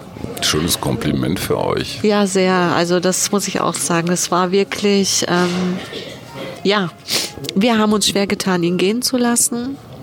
Aber dadurch, dass ich ihm das irgendwann den Mut aufbringen musste, ihm zu sagen, du darfst gehen, du darfst uns alleine lassen obwohl ich zu dem Zeitpunkt noch gar nicht wusste, was auf uns zukommt. War das spontan? War das so eine Eingebung? Das war eine Eingebung. War, kein, war nicht geplant? Nein, hm. überhaupt nicht. Das war, das kam irgendwie. Mhm. In dem Zuge, ich sag, spann deine Engelsflügelchen auf mhm. und, und flieg davon, mhm. ja. Aber es wieder Erlaubnis geben, ne? Ja, es war wirklich so. Und das war wirklich, wo ich dann gedacht habe, oh, oh, er hat's geschafft, mhm. ja. Er hat es geschafft. Wir haben geredet über Angehörige von Krebskranken und jetzt reden wir über eine Angehörige eines Krebstoten. Habt ihr als Paar darüber geredet, wie das ist, wenn er nicht mehr ist? Gar nicht. Niemals. Niemals. Also ich muss dir ganz ehrlich sagen, ich habe mich auch ganz schwer getan, ihm das Thema Hospiz nahezulegen. Mhm. Weil Michi hat immer zu mir gesagt, so sagt er Netti, wenn ich einen Wunsch frei hätte, mhm. dann würde ich mir wünschen, zu Hause zu sterben. Wie alle? Oh, habe ich gesagt, diesen Wunsch kann ich dir nicht erfüllen. Mm. Ich sag, wir haben immer gesagt, unser Zuhause ist unsere Oase der Ruhe, mm. da wo, der, wo wir Kraft tanken mm. können, wo wir zur Ruhe kommen, wo wir Energie schöpfen können. Ich sag, ich glaube nicht, dass ich damit zurechtkomme und auch der Louis nicht, mhm. wenn er den Raum betritt, wo sein Vater eingeschlafen ist. Wo er das Weil hätte ja so nah mitbekommen. Weiterlebt. Wir müssen mhm. weiterleben. Auch mit diesem Raum, genau. dieser Aura, was auch immer genau. da bleibt. Und da hat er gesagt, okay, dann ähm, wäre das eine Option für mich, ins mhm. Hospiz zu gehen. Aber ich möchte da aufrecht reingehen. Ach, ich sag, Michi, so manchmal verlangst du ganz schön viel von mir. Ob du da aufrecht reingehen kannst, auch das kann ich dir nicht versprechen. Aber ich werde dir versprechen, da zu sein, wenn du das möchtest. Und er lag, bevor wir ins Hospiz gegangen sind, zehn Tage auf der Palliativstation, weil er wieder mal gestürzt war. Und ähm, habe da ja noch überlegt, ob ich ihn kurz nach Hause hole, nochmal, um dass er sich zu Hause verabschieden kann. Aber das haben wir dann nicht getan. Ich habe ihm das offen kommuniziert, dass wir einen Platz suchen. Ich habe mir auch im Vorfeld das Hospiz in Unna angeschaut, was für mich schon eine Riesenhürde war, mhm. wo ich gedacht habe, ja, gehst mal in ein Hospiz, nimmst Klar. eine Freundin mit und guckst dir das da an und es wird schon nett sein. Mhm. Und dann bin ich da abgeschellt und bin da rein und Die Freundin von mir ähm, kannte jetzt auch die Pflegedienstleitung im Hospiz. Das war mein großes Glück. Und da bin ich zusammengebrochen. Ich bin über die Schwelle gegangen, die haben mir die Räumlichkeiten gezeigt und ich habe gedacht, oh Gott. Und da ist mir echt bewusst geworden, das ist die Endstation. Hier- Vom Krankenhaus, wenn ich ins Krankenhaus fahre, ich weiß, er ist morgen auch noch da. Aber wenn ich irgendwann dieses Hospiz hier verlasse, Dann gehst du alleine. dann gehe ich alleine hier raus. Und das ist mir da bewusst geworden, dass, dass es ja gar nicht mehr so lange dauern kann. Das hat mir ein bisschen Angst gemacht. Weil ich so das Gefühl hatte, die Zeit rennt uns weg. Ich meine, klar, wir konnten ja nichts mehr machen. Also er war ja in einem Zustand, da ging ja nichts mehr. Ne? Er konnte nicht mehr laufen. Wir mussten ihn ja wirklich. Also er war ein kompletter Pflegefall. Er konnte nur noch mit Augen kommuniz kommunizieren, Augen zu oder Augen auf. Ganz kurz, hattet ihr in dieser letzten Zeit so eine Art Liste von Dingen, die ihr immer schon mal machen wolltet zusammen oder er alleine? Kriegt man dann so eine Art, ja, so eine so eine Panik, so das wollten wir doch unbedingt. Jetzt Ja. müssen wir aber noch mal auf die Kreuzfahrt. Hatten wir. Ja. Hatten, auch das hatten wir. Richtig? Während Corona ähm, hat mein Mann immer, oder mit der Erkrankung hat er immer gesagt, du nett, ich möchte mit euch nochmal auf die Malediven fliegen. Mhm. Er war auch begeisterter Taucher. Er war auch Lehrtaucher bei der Feuerwehr. Mhm. Und er hat gesagt, ich würde so gerne mit dem Louis mal tauchen gehen. Und das war auch der größte Wunsch vom Louis. Mhm. Und der hat gesagt, komm, wir kriegen das irgendwie hin, wir machen das nochmal. Aber du glaubst gar nicht, wie groß meine Angst war, mit ihm bis ans andere Ende der Welt zu Ja, fliegen. Und dann zu wissen, oh Gott, was ist, wenn, wenn der einen Krampfanfall kriegt? Und jetzt geht er mit meinem Sohn da auch noch. oder Jetzt mit geht er dann Sohn. unter Ja, ja. Wasser. Ja. Was ist, wenn da... Ich hatte Ängste. Ich hätte... Ich habe gesagt, nein, das machen wir nicht mehr. Ich sage, ich fahre mit dir nach Bayern, das mache ich, keine Frage, aber ich gehe mit dir in kein Flugzeug mehr. Äh, funktioniert nicht. Und ich sag mal, zu Corona-Zeiten war das Reisen eh nicht mehr möglich. Und ein bester Freund, also unser damaliger bester Freund, hat zu ihm gesagt, Michi, ehrlich, ich bin dein Buddy. Die haben sich damals auf den Malediven oder wir haben uns auf den Malediven kennengelernt. Wir waren vor vielen Jahren auf den Malediven und der hat gesagt, du musst auch deine Frau verstehen. Du musst auch Nettie verstehen, dass die große Angst hat mit dir in die Sonne zu fliegen. Das tut deinem Gehirn nicht gut. Nach so einer OP, du bist sterbenskrank. Ja, sagt er, aber was habe ich denn zu verlieren? Ja, sagt er, aber du hast auch noch deine Frau und deinen Sohn. Und das hat er dann verstanden. Da konnte er dann wirklich sagen, okay, dann ist das nicht so eine gute Idee. Aber wir sind noch mal auf die Zugspitze gefahren, weil Irgend, irgendein, irgendein Ding musste noch ja, mal, irgendwas musste noch, musste noch kommen, ne? genau. Ja. Da sind wir mindestens einmal im Jahr nach äh, Greinau gefahren. Mhm. Das, das war, wir hatten auch immer dieselbe Pension. Das war wie nach Hause kommen Mhm. da. Louis ist da groß geworden. Die Katrin Stühler kannte uns auch. Schöne Grüße ans Gästehaus Schönanger. Und ähm, das war wirklich so. Da habe ich gesagt, okay, das mache ich mit dir. Wir fahren noch mal nach Greinau. Uns war aber in, de in dem Moment nicht bewusst, dass es wirklich unser letzter Urlaub sein würde. Aber jetzt sind wir an einem ganz interessanten Punkt. Best Buddy sagt zu Michi, so jetzt denk doch auch mal an deine Frau. Das ist ja vielleicht nicht immer der allererste Gedanke, wenn man so ein Ding im Kopf hat. Ähm, ist daraus irgendwas geworden, dass du das Gefühl hattest, er hat auch noch mal an diesen Moment gedacht, wenn er nicht mehr ist und du lebst vielleicht noch 20, 30, 40 Jahre weiter. Und es wäre schon sehr egoistisch. Ich kenne einen Fall, wo ein Mann dann von seiner Frau verlangt hat, du musst jetzt für den Rest deines Lebens mir, äh, also bin ich der Mann in deinem Leben, auch wenn ich nicht mehr da bin und die Treue geht über den Tod hinaus und du darfst mit anderen Kerlen nichts anfangen oder weißt ja geil mit anderen Menschen nichts anfangen oder so. Ähm, ich weiß gar nicht, redet man darüber? Ist das unausgesprochen? Hat man irgendwie sowas wie ein gemeinsames Verständnis davon? Das hatten wir auch, natürlich. Ähm, Michi hat auch ich sag mal, nach der dritten OP, wo wir wussten, okay, er ist auch austherapiert, es hilft keine Bestrahlung mehr, keine Chemotherapie mehr, der Tag X wird irgendwann kommen. Da hat er auch zu mir gesagt, ich möchte, dass du nicht alleine bleibst. Und ich wollte davon nichts wissen.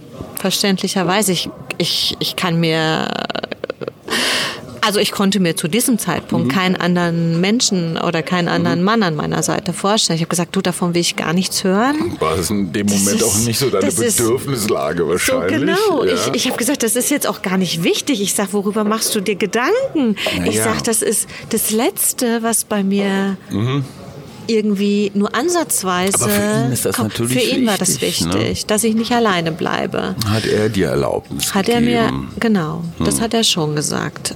Aber ich muss dir ganz ehrlich sagen, ich bin bis heute immer noch alleine, weil ich Erstmal ist es noch relativ früh und ich glaube, für mich ist noch nicht der richtige Moment da. Nee, da, da will ich auch gar nicht drauf hinaus. Mhm. Die Frage ist nur, wenn man verheiratet ist, wenn man glücklich, wenn man Kind, das alles, dann braucht man ja im Kopf, stelle ich mir jedenfalls vor, diese, diese Fähigkeit, das Gewesene gewesen sein zu lassen in seiner ganzen Vielfalt und Pracht und dann aber so ein, so ein neues Kapitel aufzuschlagen, ohne dass man das irgendwie zusammen vermengt, weil ein neuer Mensch, egal wer das ist, hat vielleicht gar nicht so einen Riesenbock von diesem vorherigen Kapitel. irgendwas. also genau. könnte ich mir vorstellen.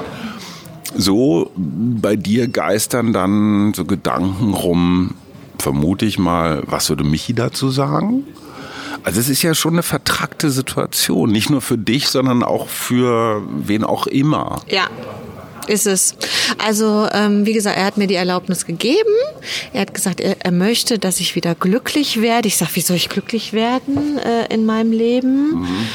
Ähm, das ist schon schwierig. Aber ich muss ja auch ganz ehrlich sagen, Michi war ja, vielleicht ist das auch so ein Männerding, ich weiß es nicht. Da haben wir sehr wenig drüber gesprochen. Verstehe ich. Also ja, das ist ein Männerding. Weil das ist, das ist schon ganz schön dünnes Eis.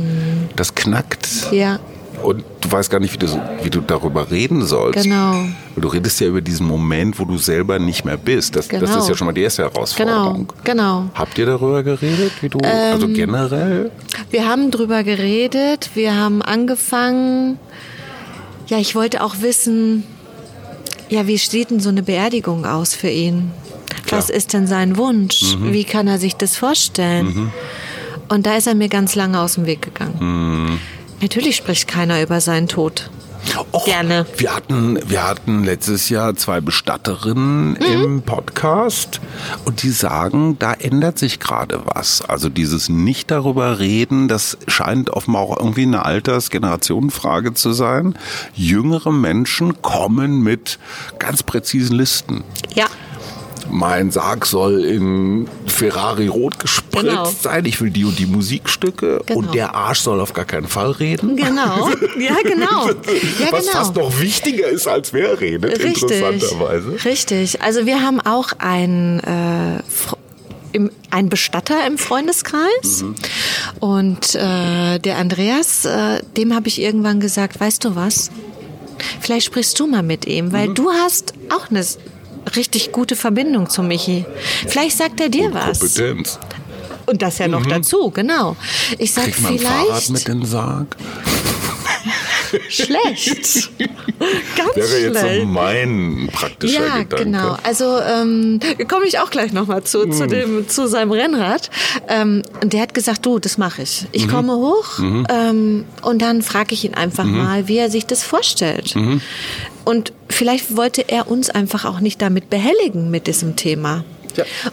Oder er hat, er, er hat vielleicht gedacht, ach, die Netti macht das schon. Wie, wie alles. Mhm. Die kennt mich doch. Die, die macht es schon. Ja. Und genauso war es auch. Andreas kam hinterher zu mir und hat zu mir gesagt, du, weißt du, das waren Michis Worte. Also erstmal, er will nicht groß im Mittelpunkt stehen. Ist aber blöd auf so einer Beerdigung, ne? Ja, das. Und er will keine große, kein großes Tamtam. Musik ist ihm egal, da wirst du schon wissen, was für ihn das Richtige sein wird. Und er möchte, dass alle im Bund kommen. Okay, sag ich, damit kann ich arbeiten. Mhm, absolut. Und so habe ich das dann auch gemacht. Und, bin Und die Rennradgeschichte? Und die Rennradgeschichte, das muss, durfte natürlich nicht fehlen Ja. Mhm. bei, der, bei der Beisetzung, bei der äh, Beerdigungsfeier. Das haben wir dann schön auftrapiert Ach, und haben kaum. ihn das, ja. Und wir haben ihn aber, ähm, der Andreas hat ihn natürlich dann auch aus dem Hospiz abgeholt.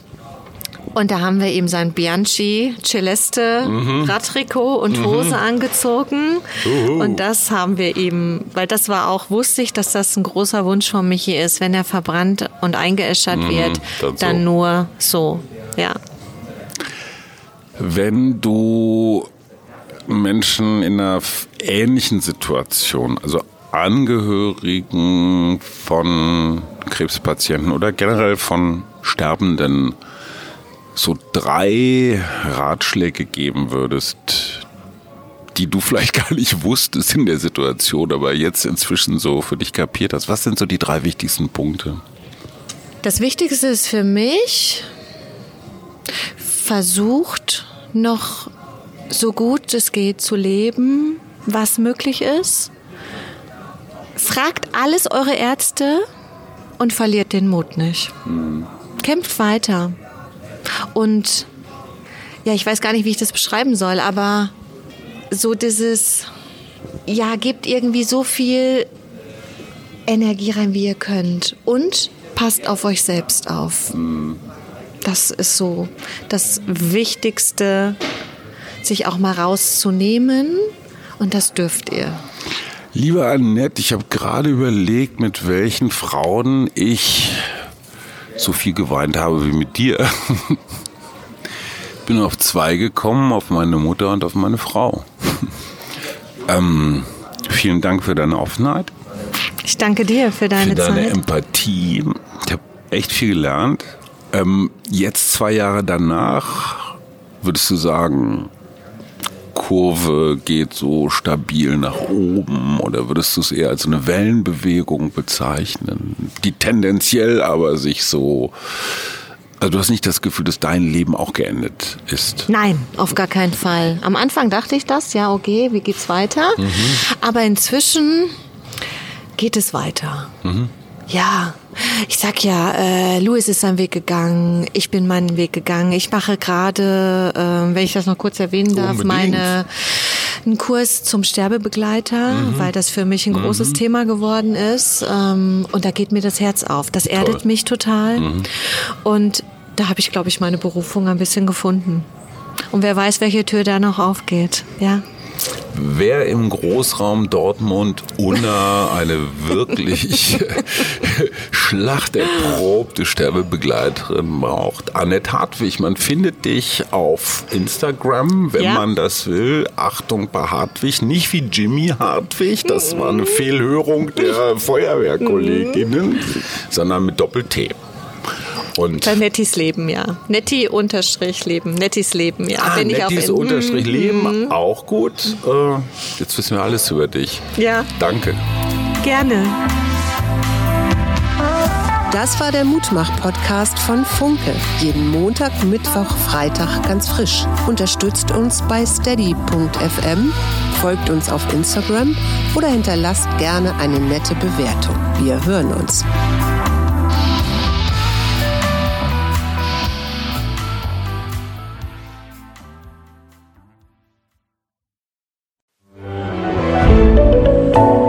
Podcast von Funke.